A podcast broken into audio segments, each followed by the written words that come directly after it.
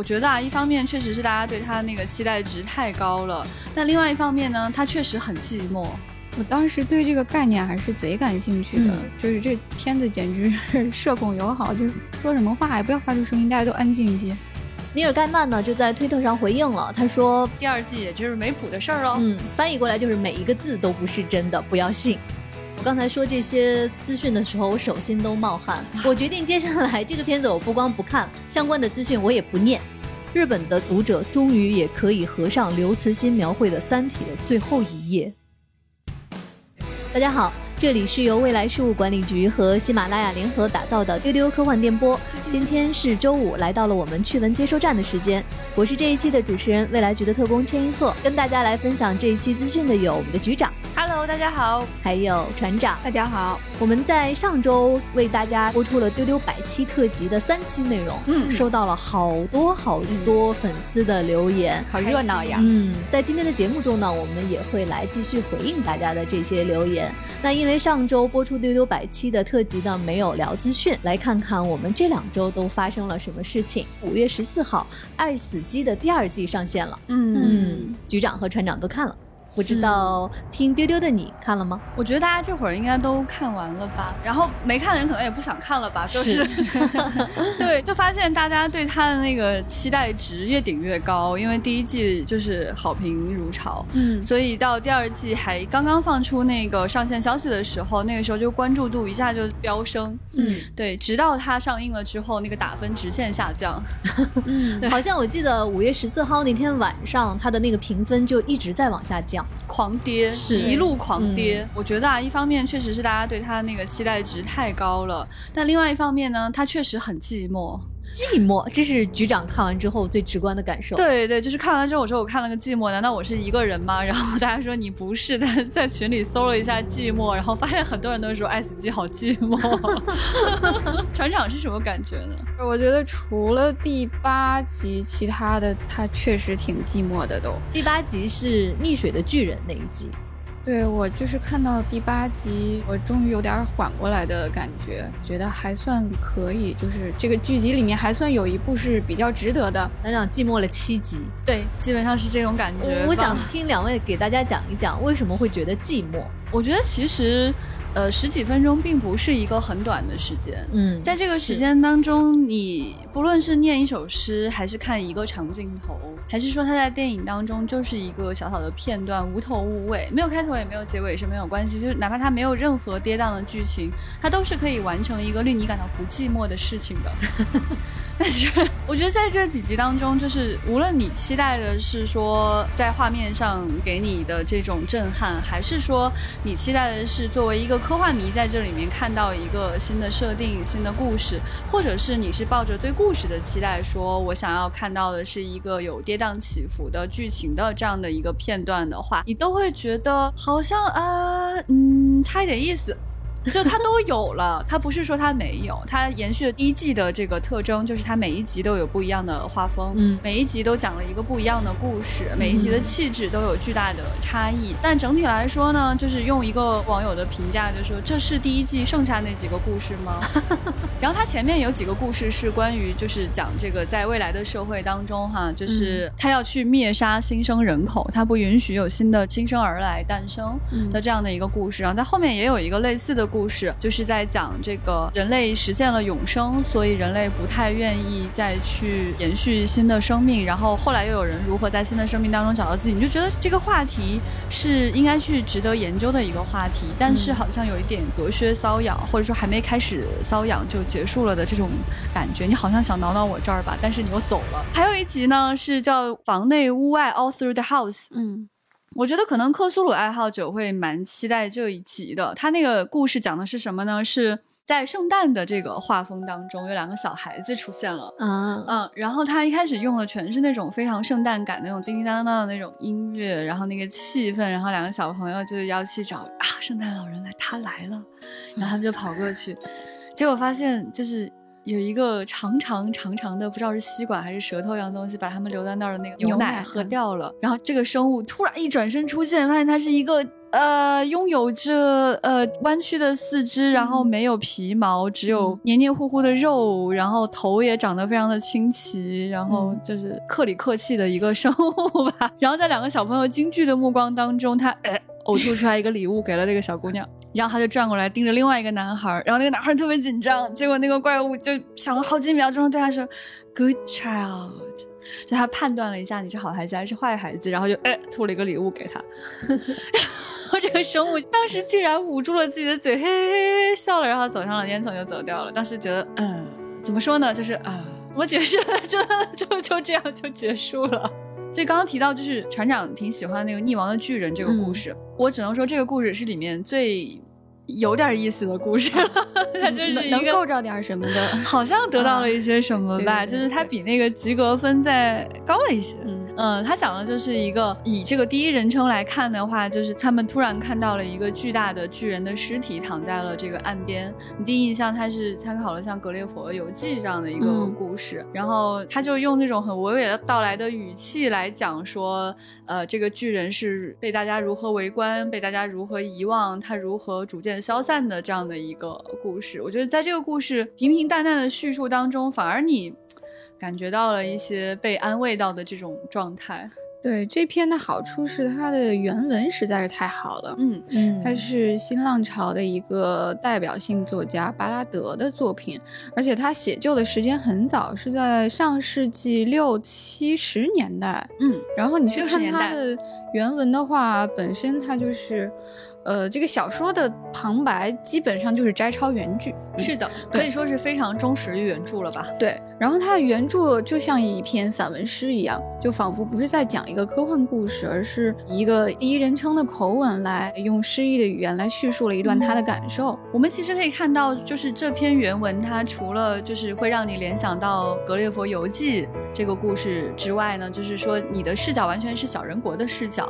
然后同时呢，你也会想到卡夫卡的《变形记》，就是它会让你感觉到一种不可能的事件，它突然成真了，它没有原因，这个巨人的尸体就是这样躺在。海边了，就像你某一天醒来变成了另外一种生命一样的这种不可思议的感觉。然后余下他在讲的所有的东西都是让你感觉到非常符合现实的、非常真实的状态。此外，它会让你想到白鲸，就是它会让你想到这种巨大的生物给你产生的这种神秘感。嗯，所以呢，就是在这个故事当中呢，虽然你感觉到它不跌宕起伏，没有剧情，但实际上你能感觉到这种非常丰沛的思考。嗯，即使是一个巨人的尸体，它没有跟你产生更多的对话交互或者任何的冲突，但能给你引起的这种神秘感和惊异感，让它成就了一篇非常优秀的小说。嗯，我觉得这一篇可能也是所有八篇小说里面比较适合视觉化的一篇。嗯，因为在小说里巨人的。那个体积就是那种巨大沉默物体的那个直观的感受，在文字里其实感受不太到，嗯嗯，然后但是变成了画面之后，你就可以看到人像可能有点密孔，就像蚂蚁一样去站在像山一样的巨人身上，包括有很多就是令我比较印象深刻的镜头啊，就是一个姑娘坐在巨人的耳朵上，啊，就荡着一只腿，她在看小说。哦，我很喜欢那个画面。对对，然后还有很多人在巨人的那个眼球里面扔垃圾，然后镜头打过去，你就看到那个就像旅游景点啊，大家随地乱扔的烟头啊、易拉罐什么的，就在他一只眼睛的眼眶的那个眼睑的地方。然后我觉得这些真的是小说之外的一个惊喜吧。嗯，我觉得除了说他在这个。短文当中有这种非常美妙的诗意之外呢，我觉得大家会对这一集比较着迷的其中另外一个原因，就是很多的科幻迷其实是就是 BDO 爱好者，就是巨大沉默物体的 是的爱好者。呃，后来因为这一集的出现，我们还在群里反复的聊了很多这个 BDO 各种巨大的。对，然后发现在局里面好像分成两派，对，一派是非常着迷的，另外一派是一边着迷一边恐惧的。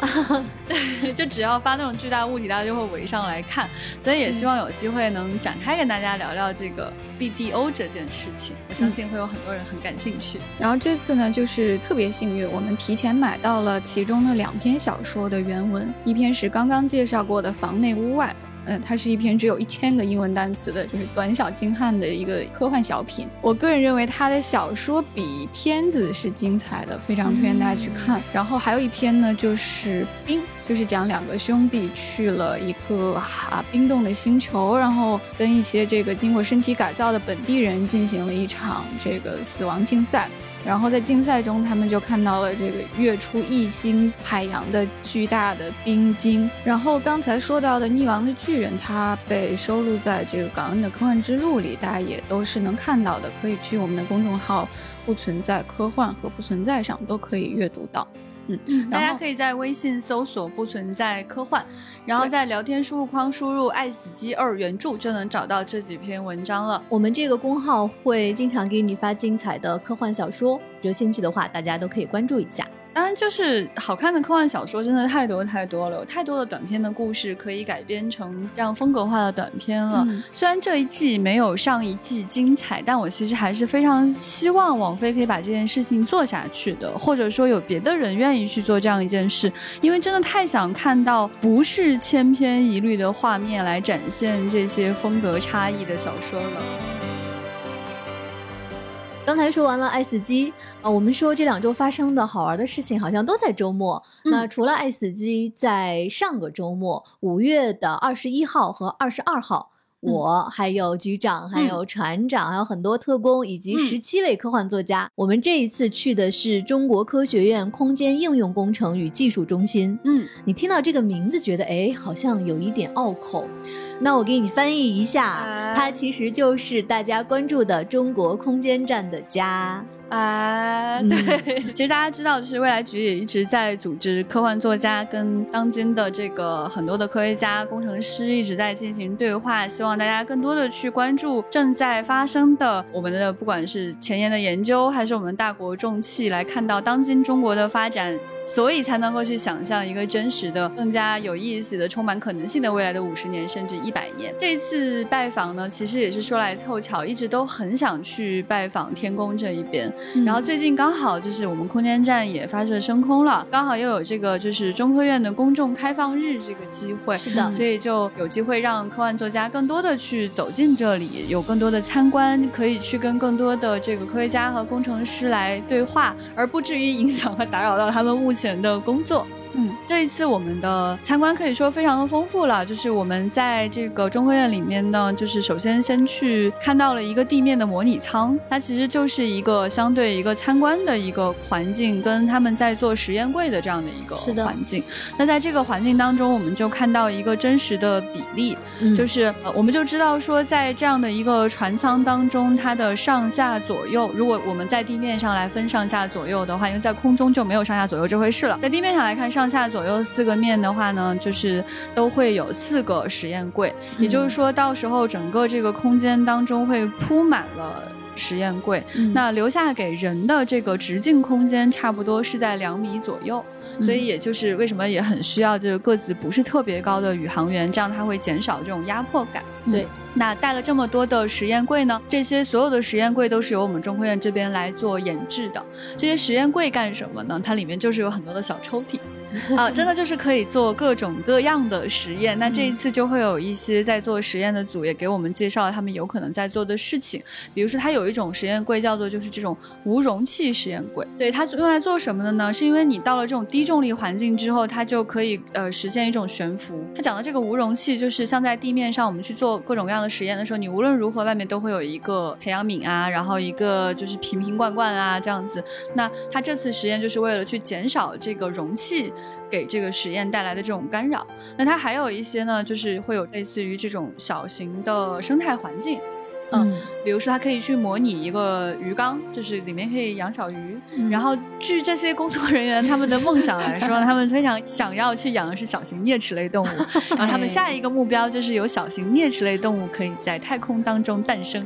想想觉得特别特别的美。我当时听到这个信息的时候，就在想，完了，我可能也当不了宇航员了。还有一些实验柜超厉害，就是每一个字我都认识，但是 合在一起看不懂，但是觉得超厉害。嗯，因为它这些实验柜呢，大概就是囊括了包括九个学科领域，上千多项的科学实验，就是每个门类都有。然后当时科学家说，将来这些柜子里做的就是诺奖级别的实验。嗯嗯，然后我们就仔细参观了这每一个门类的实验柜，然后我就看到有高精度食品实验柜，它做的是哪些实验呢？包括空间飞秒光束。光中真空单元，就是这个名字，光听起来觉得像在科幻片里见到的东西。可是这个东西真的真实存在吗？啊，还有变重力科学实验柜，就是这个柜子里面是可以改变实验的重力条件的。嗯，对，它就是主要靠那个离心力。对，然后他们就讲说，就是在这个柜子里面，这有两个可以制造不同的这个离心力，就是不同重力环境的这样的两个设备。他说，我们可以把小老鼠 A 放这边，小老鼠 B 放这边，让他们就可以去分别体验月球和火星的重力。觉得特别希望看到这种啮齿类宇航员的工作啊。这个养仓鼠的实验柜，它就叫做小型受控生命生态实验柜。然后还学到了其他很多有趣的知识啊，就是很多道理虽然我们都懂，但是听科学家他们用具体的数字和事例亲口讲出来，那个感觉是不一样的。对对对对对，嗯，比如说他们在空间站上怎么回收垃圾呢？原则上就是不带回地球啊，尽量在地球外面处理掉。比如说跟着货运飞船在进入大气层的过程中就烧掉。嗯啊，但是呢，有些贵重的材料呢，就这么烧了就非常浪费嘛。于是他们就通过一种装置啊，可以把这个旧的零件啊熔掉，然后再做成新的。还有就是科学家正在研制一种。就是混合了月壤制作的陶瓷。首先就是为什么要选用陶瓷来做这个空间站，包括未来太空探索的零件呢？一是考虑到它很轻，而且它可以与 3D 打印出来；可以考虑到将来利用其他行星的土壤就地取材，就把这个材料。呃，制造出来，对，就是这个是一个很有意思的事情，就是使用陶瓷，觉得是一件特别中国的事儿。对，对，呃，但是他们在太空当中去烧制陶瓷材料的这样的一种方法，会跟我们在地面上不太一样。在太空失重环境下，直接在太空中制造一些陶瓷的零件，嗯，然后来取代当中的一些设备。然后呢，这种呃陶瓷零件呢，它有很多的优点，比如说它耐高温，然后它强度非常的高，它。唯一的缺点可能就是它韧性比较差，就会脆一些。但实际上也没有大家想象当中，不像你的杯杯盘盘那么容易碎哈。所以陶瓷材料在太空当中的这个应用，将来就会非常非常的广泛。你可能看到说，哎，现在很多的高科技，大家所使用的这个材料会更偏金属材料更多一些，但实际上不是，陶瓷很有可能才是我们在太空当中将要去使用更多的这样的一种材质。那使用陶瓷呢，其中一个原因其实不是大家想象。说哦，很中国，所以我要用陶瓷。其实不是这样，更多的考虑就是刚刚船长有提到的这个，就是将来能够在太空当中就地取材。嗯，当我们离开地球去往另外一颗星球的时候，我们能带的东西是有限的。嗯，那将来怎么样可以更现实的在另外一颗星球上去建造一个基地呢？当然就是使用当地的材料。嗯，其实大家也知道，就是陶瓷它有很多的这个素材是来自于我们的土壤嘛。科学家肯定就会想啊，那如果我们使用月壤呢？如果我们使用火星上的土壤呢？啊，那这样的话，在未来我们只需要带一个合适的配比，也就是说，我们从地球上带一定的材料过去，跟火星或者月球的土壤结合在一起，混合在一起，形成一个更完美的配比，让它更坚固、更好用、更耐高温等等等等，实现我们某种材质的目标。呃，我们在月球现场就可以直接搭建一个宏伟的月球基地了。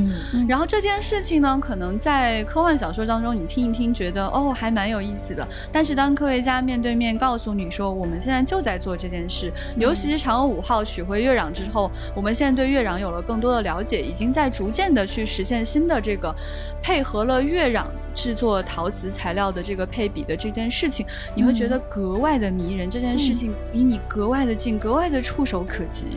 那这一次呢，我们除了见到了很多科学家之外，刚好在这个公众日，中科院还帮我们请到了一个退役宇航员赵传东老师，他是我国的首批宇航员之一。他退役之后呢，也去做了很多的这种训练的任务。对，我觉得他最特别的一点就是，其实很多人并不知道，我们有很多的宇航员还没有上过太空就退役了，他已经离开了这个岗位。但在我们看来，他又拥有同样的荣光，同样的光芒。嗯嗯，对，所以这一次非常非常的幸。幸运可以面对面的，就是见到赵老师。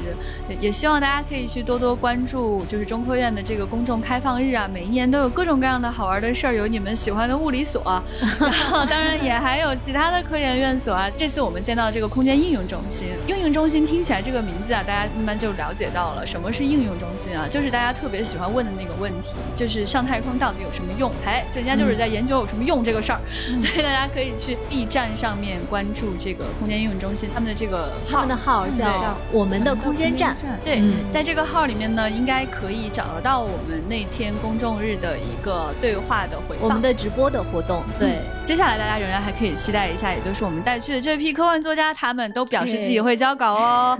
这些人都是谁呢？他们有江波、陈秋帆、宝树等等等等，一共十七位哈，大家可以盯紧他们的微博，经常去催稿。我相信刚才局长跟船长讲，大家会觉得啊，好生动。如果现场我们能一起跟着去看一看就好了。别着急，我们丢丢在接下来会为大家尽可能的多争取机会，能听到我们发来的关于现场的一些内容跟声音。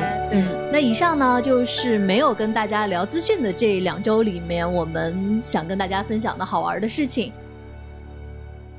接下来就进入到我们本周的资讯的环节。我们本周的关键词有《哈利波特》，嗯，好兆头，哎。招魂三，嗯，还有洛基，我情绪有点复杂，跌宕起伏，是不是？对对对，我们先来看《哈利波特》。《哈利波特》是一个什么事儿呢？这个其实不是他的影视作品了，而是东京的哈利波特影城开工了，耶！哈利波特影城呢，将在二零二三年的上半年建成，它总面积是三万平方米。在东京的选址定在了练马区丰岛园，现场呢会搭建标志性的哈利波特的场景，入口也会设置神奇动物的大型雕塑，同时会展出电影戏服啊、道具啊。当然还有周边售卖了，耶，嗯，建成后这个是亚洲唯一的一座哈利波特主题影城，哎，所以大家可能会觉得有点奇怪啊，因为其实之前丢丢有专门提到过，就是哈利波特的一些游乐设施，然后一些可以去游玩的地方，他们在哪儿呢？他们其实就在环球影城里面。之前能够去看到的，呃，在亚洲地区的，就是在这个日本大阪的环球影城里面有一个哈利波特的主题乐园。嗯。对，然后接下来呢，大家可以即将去期待的一件事情，就是在北京的环球影城会有一个哈利波特的主题乐园。嗯，另外在美国其实有两。个哈利波特的主题乐园，一个是在奥兰多，另外一个就是洛杉矶的环球影城。嗯，对对对，嗯，所以可以玩哈利波特的地方还挺多的，大家都可以期待起来啊！大家可以尽快去打疫苗，等这个世界 逐渐恢复了之后呢，我们就有更多的机会出去玩啦。对，可以玩的地方增加了。对，而且我再补充两句吧，这个园区和影城还是有很大的不同的。嗯，就是可能大家都去过环球影城的那个园区，但是园区呢，它的重点是娱乐设施啊，你可以坐过山车，然后你可以买黄油啤酒，然后你可以就是买一些魔杖啊什么的。但是影城呢，它的侧重是展示幕后。对，所以说你在影城里会看到，比如说电影的制作过程是怎样的。对，其实东京的这个其实是不大的。反倒是这里面最小的，嗯，但是能有一个就已经特别开心了，有就行，是不是？对，先有了再说，啊，可以扩建嘛？对，慢慢来，慢慢来。对，我之前去伦敦科幻大会，就是世界科幻大会在伦敦举办的那一届的时候去玩，然后有专门去国王十字车站。哎，说到这里大家就很感兴趣了，对不对？啊，我告诉你啊，不买票是不能进车站里面本体的，就是你只能在外面看一个，就是。你不买一个就是真实的真实的车票是不能进站的。对，就是人家这个车站是真的还在运行，人就是真的车站，它就是那么好看，但它确实还在用。所以如果你不是买票进去坐车的话，你是不能进去的。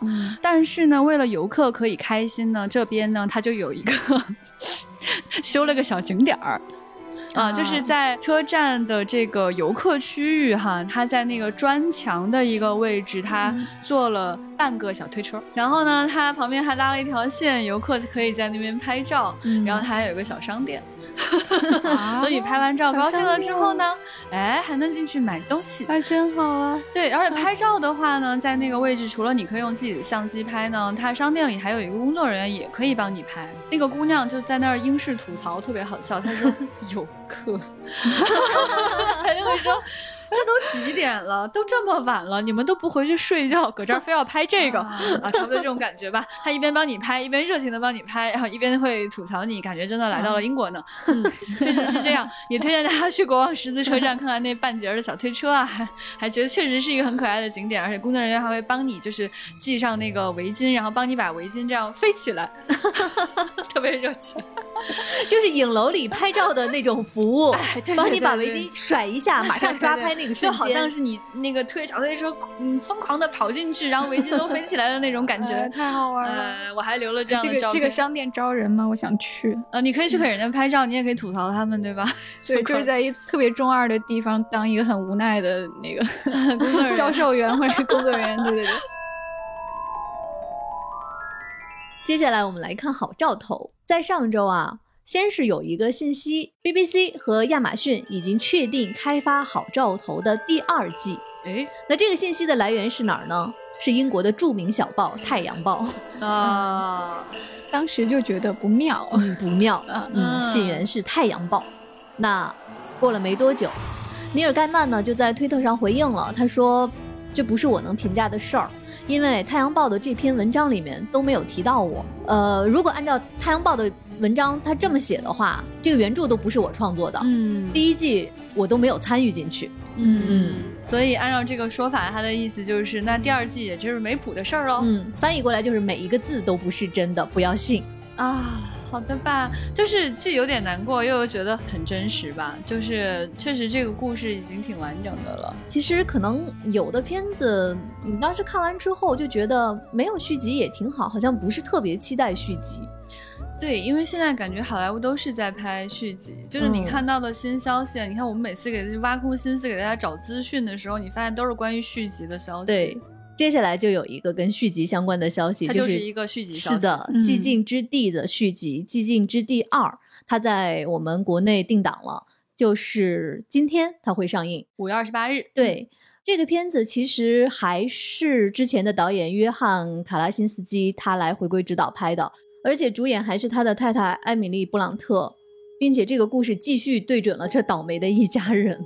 第一部《寂静之地》呢，上映于二零一八年。它的这个设定其实还蛮奇特的。嗯，它讲的是，就是有一个外来入侵的一个怪物，在袭击一家人。那这个怪物呢，它有一个特点，就是它对声音非常敏感。嗯，你但凡发出任何的声响，它就会马上找过来。所以说，这一家就是在躲避这个怪物的过程中，你会看到他们想尽一切办法静音。嗯。我当时对这个概念还是贼感兴趣的，就是这片子简直是社恐友好，就是说什么话也不要发出声音，大家都安静一些。嗯，然后就很想看这一家子人怎么变着法儿的去消除自己的声音啊。但是局长看了觉得怎么样呢？就是但是的感觉。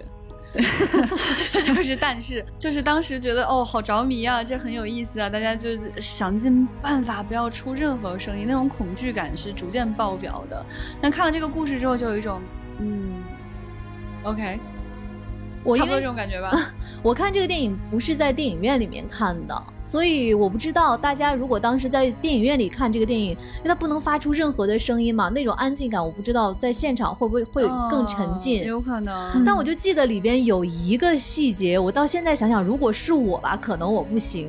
就这里面这个女主角她是一个孕妇啊，对对，她其实在这里面，在一个不能发声的这样的一个环境里面，她要。生孩子太可怕了，这个想法。但我想说的是，其实我记得太清楚了。他在躲这个怪物的时候，尽量让自己安静的时候，他的脚扎在了一根钉子上面。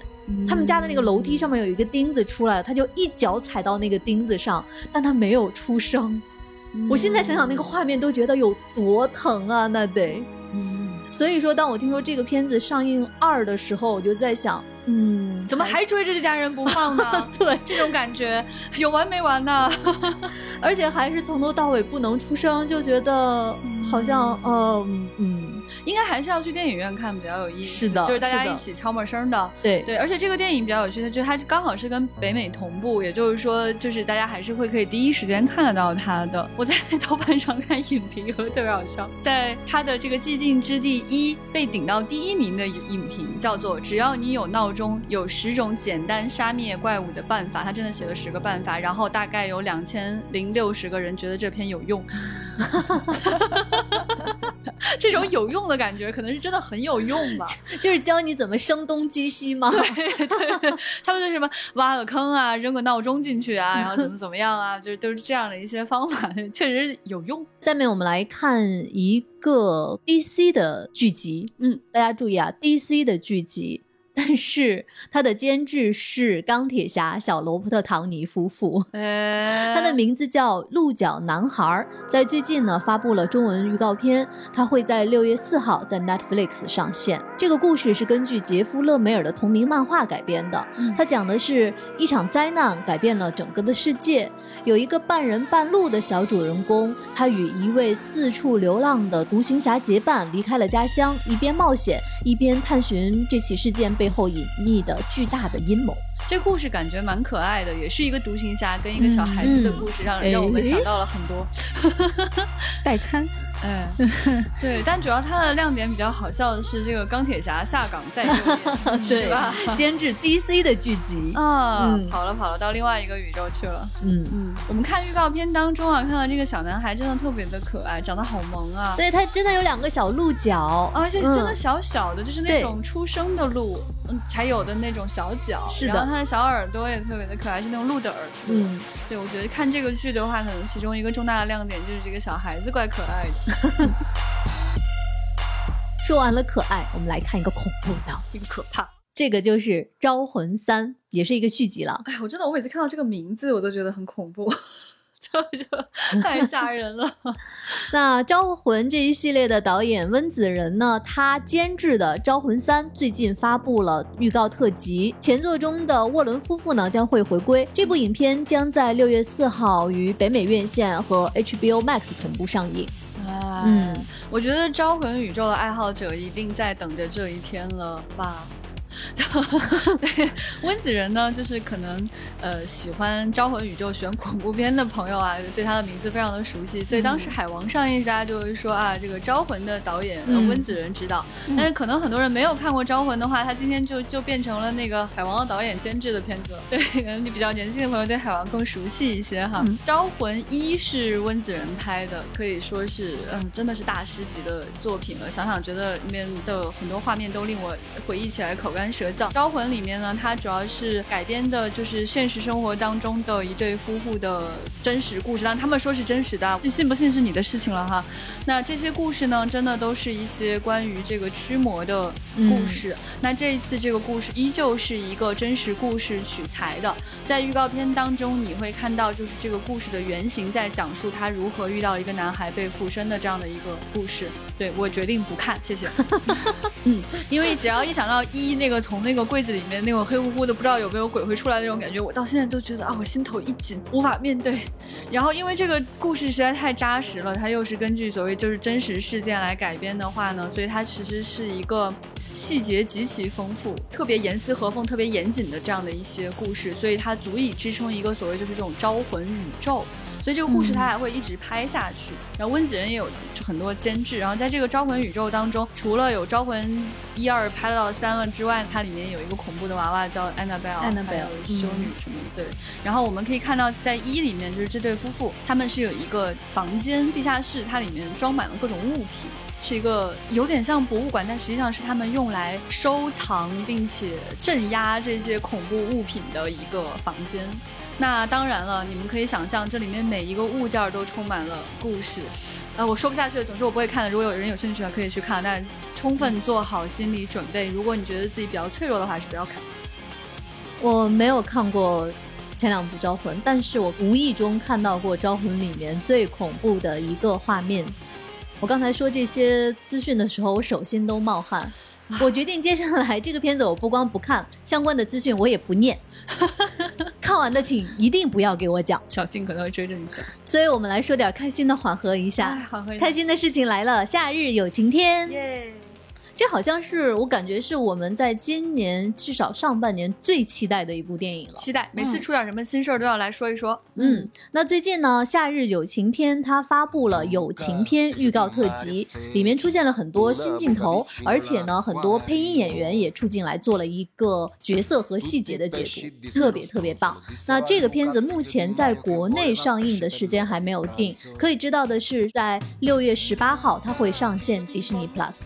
嗯，这个故事一开始发布预告的时候，你就会觉得它只是一个小男孩的夏天的故事，就已经足够美好了。嗯，它是发生在呃意大利的一个海滨小镇的故事，然后有这个冰淇淋、意大利面，然后摩托车，然后夏天的友谊这样的一种难忘的旅程。直到它发布第二次预告的时候，我们才发现，OK，这两个小男孩都是来自海底的水怪，他只要遇到水就会变成水怪，水怪的样子啊！顿时就觉得这个萌度就。突然就是指数级上升，一直都特别特别的想看，现在终于来到了夏天，终于有机会看到它了。而且我给你们讲，我不知道大家有没有去过夏天的意大利？没有哦，真的是太美好了。所以现在正好又到了夏天，你看到它里面表现的意大利南部海边的那个小城，意大利真的就是那个样子，所有跟你想象的能歌颂夏天的样子。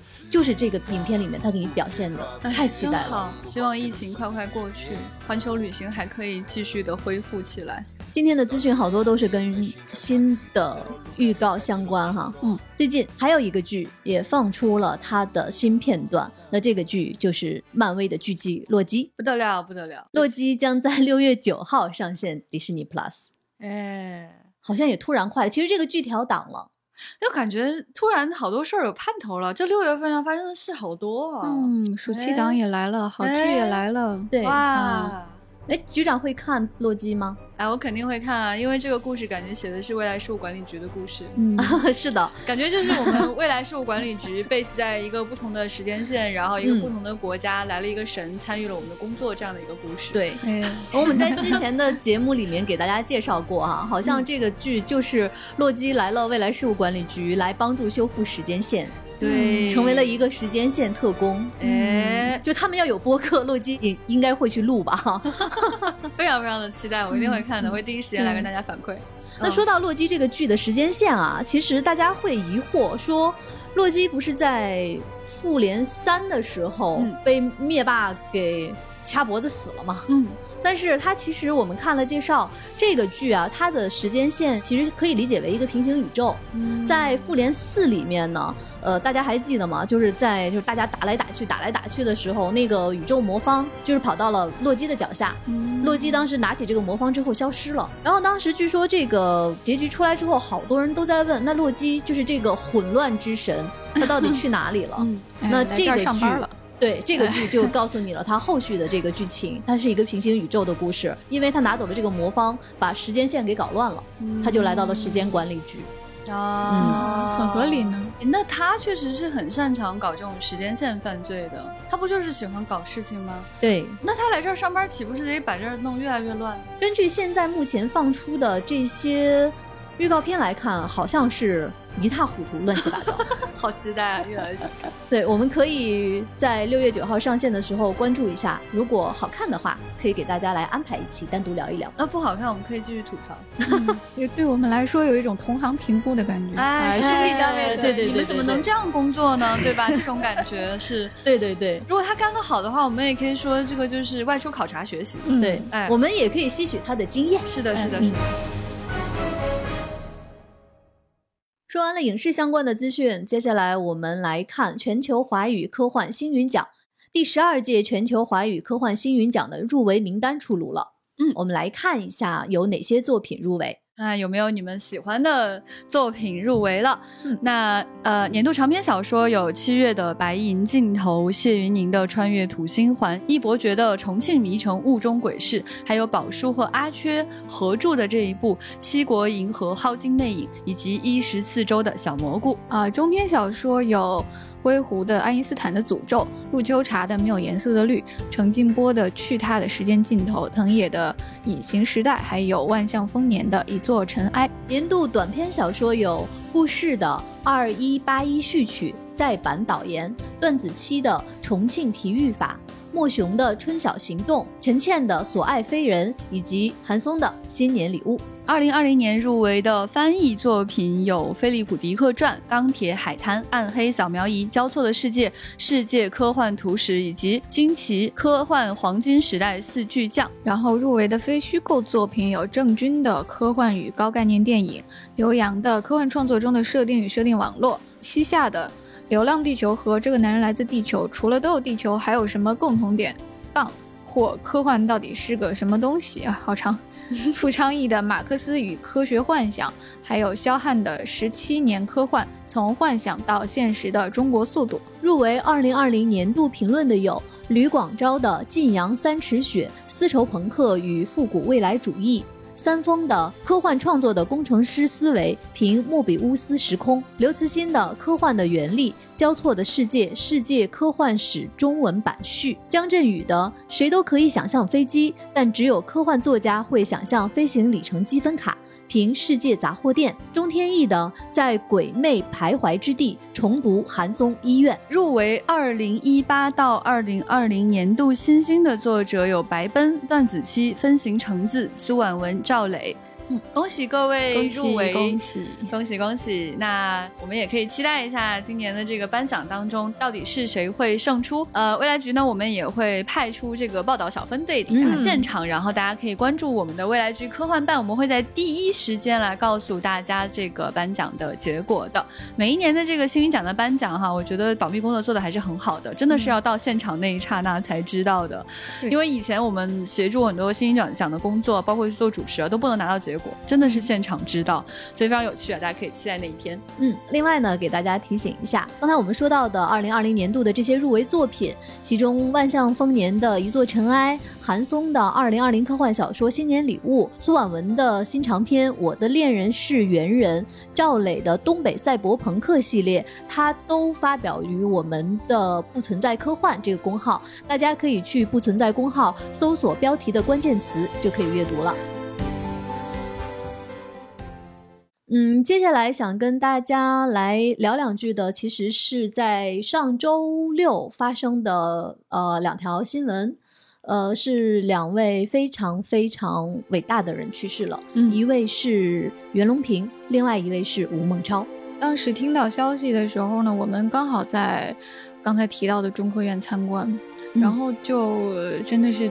百感交集啊，就是你会清晰的看到有一些人成为了历史，但是呢，同时另一些人，呃，另一些技术和成就正在通向未来，所以就有一种真的是过去和未来历史在交替，然后就是时代的车轮确实在滚滚向前的这种感慨。呃，当时确实很震惊。当直播我在台上嘛，对，直播结束了之后，他们刚问我说，刚才有一个刷爆了的消息，你看见了吗？我说那我当然。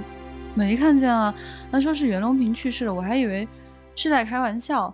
就是你你觉得那个震撼的感觉太强烈了。就是呃，袁隆平爷爷，我觉得给人的感受，他真的不仅仅是一个科学家，或者是大家在书中读到的一个人物。你觉得他会特别真真切切的在你生活当中，其实是。有影响到每一个人生活的细节。对，嗯，对，就像刚船长说的，就是在这件事发生的时候，当时中科院的科学家正在告诉我们说，现在我们有多少种太空食品，我们在太空当中在研制如何种出新鲜的蔬菜，如何来合成蛋白，我们的月球基地和火星基地将会怎样。呃，我觉得那一刹那真的非常非常的感动，非常感谢袁隆平，也非常感谢我们的就是这个中国肝脏外科之父吴孟超，呃，是他们让我们的生命得以更好的去延续，让我们有机会可以去往太空，可以去更远的地方，可以更好的生活。对，这两天我内心其实一直都有在悼念袁隆平老师，跟大家讲讲说多吃一碗白米饭吧，然后吃米饭的时候香香的，可以多想想他。虽然到现在已经有一周的时间，但是袁隆平爷爷和吴孟超先生他们去世的这个消息，其实在我心里一直在演荡。嗯，我这两天其实是在想，我真的很感谢能够跟这些能够写进历史的伟大的人同生在一个时代。现在他们离开了，但是感谢他们的伟大，对我的生活能够做出那样好的改变。嗯嗯嗯，我觉得就是吃饱肚子啊，保证一个健康的体魄，然后将来有机会可以到太空去生活，这个就是可能就是我们对两位前辈最好的一个报答吧。有一位科幻迷。岳千层他说：“当我们走向星辰大海的时候，当我们在宇宙里面种田的时候，如果飞船里面哪怕有一树稻穗，也请记住它的名字。”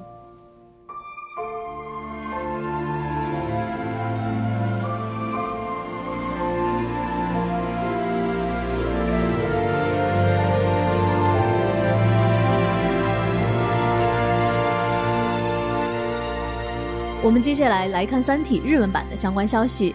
呃，在五月二十五号，也就是三天前，《三体三》的下部在日本正式发售了。能感觉到就是那种举国欢腾的感觉。就是我们这边收到了大量的照片，就是在各个书店在最醒目的位置，《三体》的那种书堆，一排一排的书堆。太华丽了，就是已经超出语言形容。就是 我看到一个书店，它用这个铺满了金色的纸，然后我心说这是这是在二向箔吗？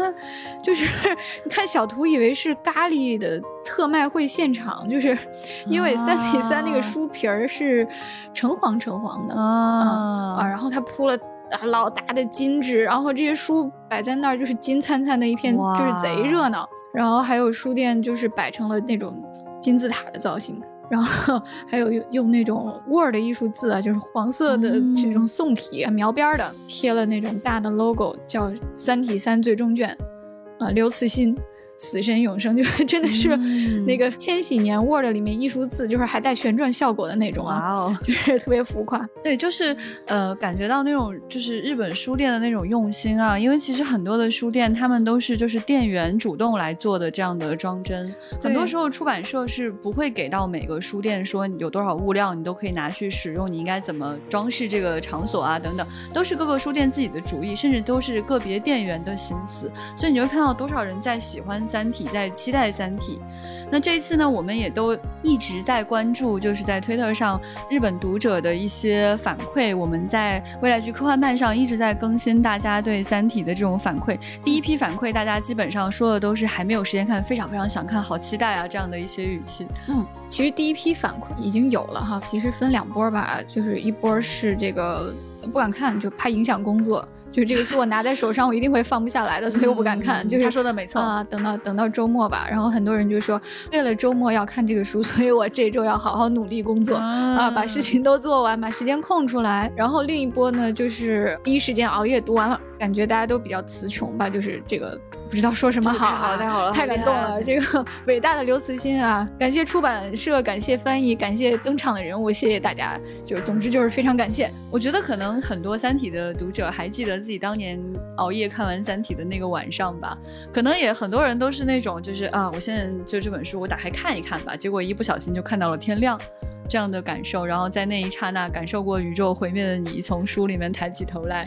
对，现在一大批日本读者正在感受同样的这种震撼。对，所以结合着局长说中国读者看《三体》的这个经历，嗯，我看到日本的著名科幻作家藤井太阳，他有一个特别具有画面感的一个描述。他说，日本的读者终于也可以合上刘慈欣描绘的《三体》的最后一页。嗯，而这句话它就印在本次这本书的腰封上面。想给大家再预告一下哈，就是针对这个《三体三》的上下在日本激起的这种千层浪哈，我们打算再录两期丢丢来给大家分享一下。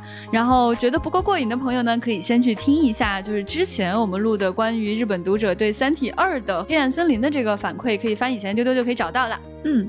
对日本主创的采访，也可以已经在不存在的公众号上读到了。嗯，大家可以先看看采访，然后到时候再来听我们的节目。因为《三体》在日本的火热啊，完全掀起了就是日本读者对中国 SF 的兴趣，所以我们其实也翻译了大量的小说去日本，然后现在有很多的中文的优秀的科幻小说正在陆陆续续的在日本出版。我们可以看到，今年在星云赏里面的很多的入围小说都是中国作者的小说，是大家非常喜欢的那些小说。嗯，那与此同时呢，就是最近我也收到了一本书，也想跟大家来推荐一下。在这样中日交流的热潮当中，对我收到了一本就是日本呃诗人古川俊太郎的诗歌总集，非常想推荐给大家。然后他的译者也是一位诗人，是在日本教书的呃诗人田园老师。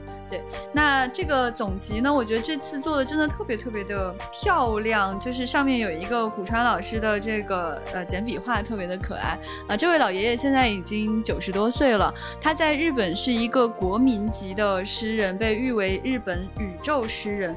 为什么那么想推荐给大家呢？就是因为他叫做宇宙诗人，然后他曾经写过很多非常可爱的关于宇宙的诗。这本书挑两篇给大家念念吧。他其中有一首诗，这个诗名我。我觉得大家听了就会很喜欢，叫做《二十亿光年的孤独》哦。听到名字感觉就嗯，对，所以这个译者也是非常的用心啊。我给大家念几句，这个诗真的是既浪漫又可爱，非常希望大家会喜欢这个老爷爷。人类在小小的球体上睡觉、起床，然后工作，有时很想拥有火星上的朋友。火星人在小小的球体上做些什么？我不知道。或许啰哩哩、气噜噜、哈啦啦着吗？但有时也很想拥有地球上的朋友，那可是千真万确的事。万有引力是互相吸引孤独的力。宇宙正在倾斜，所以大家渴望知识。宇宙渐渐膨胀，所以大家都感到不安。向着二十亿光年的孤独，我情不自禁地打了个喷嚏。有被萌到的朋友呢，推荐大家去买这本新出的诗集啦，真的是格外的可爱哦。但是我为什么感受到了这种特别深邃的孤独和渴望能够是有呢，对，这样能够连通联系，然后。那样交流的一种情绪，钱老师非常懂得诗歌，呃，这位老爷爷就是非常国宝级的日本诗人啊。如果大家想要去了解日本文化的话，也推荐大家从这个切口去了解他。而且他就是非常非常的可爱，他还在日本做过一件什么样的事情呢？说出来真是萌的不行啊！他还翻译了史努比给大家。哦，对，他是日本的史努比的译者。他到现在还会一直收到史努比的稿费，好厉害呀！所以说到这里就觉得萌的不行，推荐大家是喜欢这位老爷爷哈。哎呀，但是局长念诗的这个环节挺好的，嗯，有机会给大家再念两首。我们今天说了刚才的几个关键词，但是我发现说到这儿有一个关键词没有出现，嗯。这个关键词就是 EVA，哎，不得了！最近上海的 EV 咖啡厅已经可以预约了，就是从今天开始哦，就是五月二十八号开始就开业了，耶！然后船长给大家讲一讲上海的 EV 咖啡厅是个什么样的咖啡厅。哎呀，早早的就预约上了。对，因为这次刚好要去上海参加这个 Wonder Festival，是一个大型的手办展。嗯，对。然后刚好呢，我跟船长还有郭姐，就是 IP 女王郭姐一起去上海，那我们就早早的积极的开始预约了。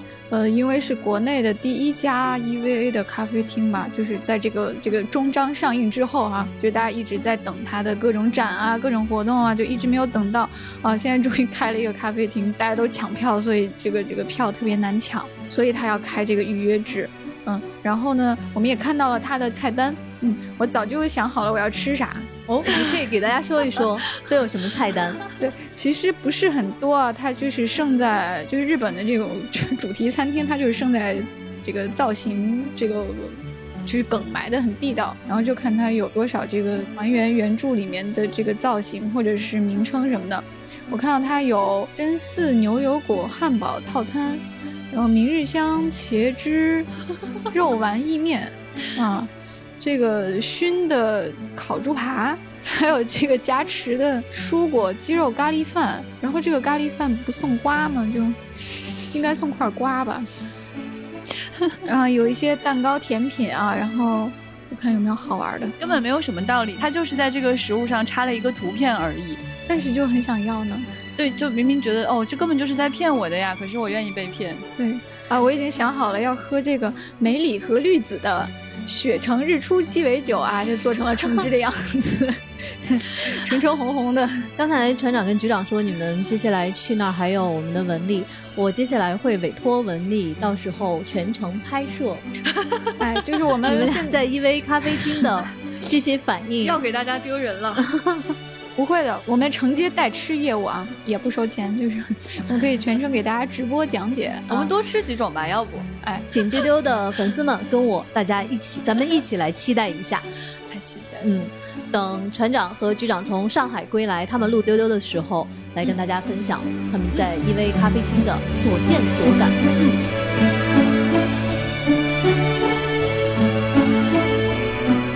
下来来看一看大家在过去的两周，在喜马拉雅、微博、小宇宙等等各个平台上给我们的评论和留言。首先，我们先来看第一百期啊，第一百期我们安排了，包括有刘慈欣、戴锦华、吴忌、六神磊磊、邢立达，还有。李霄峰、叶子怡、叶子怡、文娜，嗯，八位老师来跟大家一起来讲一讲喜欢科幻有多开心。嗯，系列者说这期好期待，已经听了一半，可惜通勤时间不够长，要不你先坐回家吧，这条路上，大家听不完整，可是又想慢慢听，又舍不得听完，哎呀，好矛盾呀。思想深邃的说，好耶，是大刘聊星际迷航，耶，可不是嘛？星际迷航今天有热度了。这位叫做良央未及的朋友说：“恩厨狂喜，梦幻联动，可能可能是不知道该高兴哪一家了，已经。”有一位叫 O B I K I N，他说：“戴老师真的太好了，太好了，太好了！本索拉里斯塔可夫斯基又想发疯了。”我觉得这这对，就是这位朋友可能已经就高兴到语无伦次了吧？这不就是千老师本人吗？对，这位朋友，我感受到了你的喜悦，因为我跟你是一样的。好了，太好了，太好了，太好了，这种感觉。对，因为邢立达他在节目中说，呃，鸟类就是现在活着的恐龙。那杨玉 Jane 他说，中午一边吃饭一边听，嚼着鸡肉，突然觉得嚼的是恐龙。哎，好高级。左家庄之喵说，听到刘大锅，刘大锅，刘大锅推荐的夏日电影。小猫咪当场笑了出来，没想到你刘大锅这么的温情吧？啊，推荐大家去看小森林哈。椰子姑姑说，就在大刘要出场的前一刻，我突然断网了，急得不行。此刻天上几道闪电划过，我仔细分析，怀疑是听见大刘说的话会对人类产生重要影响，希望丢丢帮我查明真相。好的，好的，帮你查明真相。Linda 扎头绳，他说这个阵容有点绝啊。六神磊磊的声音真有趣，有点像城门外的大爷，也像江湖传闻中的浪荡游侠。（括号这样说，大刘应该就是扫地僧了。）嗯，Max X X L 说：“天哪，这个神仙组合是我不花钱就可以听到的节目吗？”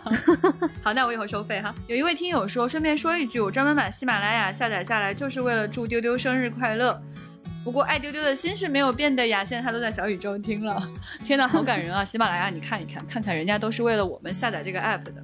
呃，在丢丢的第一百零一期呢，我们播出的是粉丝们给我们发来的声音，哇，那一期真的大家听完之后反响特别特别好，又快乐又感动的一期。呃，在我们的喜马页面呢，有一位资深的粉丝，他叫胡小丫 Lily。他说特别特别懊悔自己没有赶上来声音投稿，所以给我们发了很长的评论。嗯，他是这么说的：假装自己也录了声音（括号女生中音，语速比较快，有点台湾腔）。哦，这个我就模仿不出来了。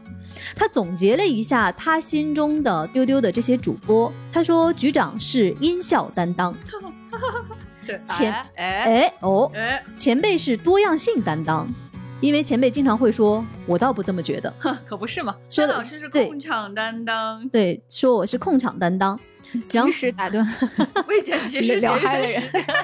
千老师满脑子都是剪辑，但是他说的这个很有意思。他说及时打断聊嗨的众人，尤其是谈到某些神秘方面的局长。还有谈了什么神秘的事情啊？那个博士吧，好像是，哦好像哦哦，这 神秘方面哦，这意思哦，神秘。然后说小浪花是气氛担当，可不就是吗？嗯，动次打次。船长特别有趣，说船长是细腻宅担当，二次元的福音战士。嗯，小静是冰点担当，因为他经常分享恐怖片，所以听完小静说话会倒吸冷气。我觉得下次小静如果来分享招魂的话，我请求不在现场。然后胡小丫她还分享了跟丢丢的一些自己的经历。她说入坑的那期呢是哈利波特，最好笑的是奇奇怪怪的颁奖，成功被安利了电影《机魂》。她说一个人在疫情跑到老老远的电影院包场看，结果被吓得半死。哦，所以自己一个人去看吗？那还是有还那么远。然后胡小丫丽丽说，她说感觉丢丢已经成为了生活中的一部分。主播们就像是一个遥远的、只能通过信件交流的朋友，有一些时差，但我喜欢这种时差的感觉。记得有一期连续被读了三条评论，激动的在床上打滚，太可爱了，太可爱了。嗯，其实特别想跟胡小丫说一声，你的评论我们都有看到，而且我们这次收声音的时候，还有很多主播都在想，怎么没有胡小丫的投稿呀？所以希望你下一次把你的声音寄过来哦。这个昏天黑地酱油蛋，哎。好吧，听起来还蛮好吃的。他说建议你们出视频版，这么热闹有爱的氛围，视频版肯定很好玩。嗯，其实我们在现场每次录制的时候，当时我们也在想，如果在旁边架一个摄像机的话，应该也挺有趣的。主播们每次聊到开心的时候，都在手舞足蹈。尤其是大家爱的前辈，他的表情很丰富。哎，想给你们看看他的白眼。还有一位粉丝，他的名字特别特别的长，F T F 四 T 五 B Y N A 三五 A H 七五 T I D 六 B E，应该没有给自己起名字吧？是是一串代码吗？他说：“好遗憾，没有给丢丢寄声音。认识丢丢是在第九期的《三体》，当时正好刚看完了《三体》，很喜欢，怀着激动和好奇，想了解关于《三体》的一切。成功被主播的幽默和对问题的见解吸引，常常在去食堂的路上，在去图书馆和回寝室的路上，以及各种交通工具上打开丢丢。”常常一边走一边听，挂着迷之微笑，或者忍不住笑出声，害怕旁边的路人觉得奇怪，赶紧拿出手机假装自己在看手机。特工们的笑声陪伴了我很多很多时光，也治愈了我。试下的安利不计其数，比如一版幸太郎、神奇女侠、神秘博士、水星领航员。如果说《三体》带我走进了科幻的大门，那么丢丢则让我乐在其中。爱丢丢以及各位特工，谢谢你。这位叫 Ethan 的朋友说，其实他非常喜欢标题的这句话，就是用科幻的眼睛看世界。谢谢你的喜欢。他说要祝丢丢越来越好。我们希望能够带大家去看外面精彩的世界。在第一百零二期呢，我们各位主播上线，给大家讲了讲自己的画像以及各自的性格啊、爱好是什么样子的。嗯，这一期。好像大家的反响也非常非常高。这位逆风的猫伊娃，对你的 ID 我们也特别特别的熟悉哦。他说时间过得好快啊，还清晰的记得第一次听丢丢是在下班回家的地铁上，从此就变成每周的 must have。谢谢丢丢带来的快乐，期待下个下下个下下个百期哦，感觉压力好大。他这一瞬间就让我们三百期了。我们再来看一看最近我们留在丢丢的粉丝群里面接龙的内容。我们给大家留的其中一个问题是：接下来你还想在丢丢听到什么内容呢？哎，这里面大家回答好踊跃，好有趣啊！是的，嗯嗯，接待员这个小老鼠说克苏鲁，来吧？嗯，很多人提名克苏鲁，克苏鲁还是可以跟大家好好聊聊的。嗯，对，这位他名字叫做括号的这个，就是他真的是个括号哈，就是。他说比较希望听的是副本，然后还想听听全能侦探社，哎，有意思。全能侦探社也有其他的人提名啊，还有道格拉斯亚当斯银河系漫游指南，更多的书籍案例。秋天的菠菜，他说古早的优秀科幻剧集和电影，古早应该怎么界定呢？我不知道啊，可能就对，你看在丢丢主播中间，对于古早的界定就不一样，不一样，是的，年龄的鸿沟出现了。嗯，小西爱动画说渡边信一郎的星际牛仔，哎，回头传一个渡边信一郎的专题吧。这个选题我先报上啊，钱老师。好的好的，安排上。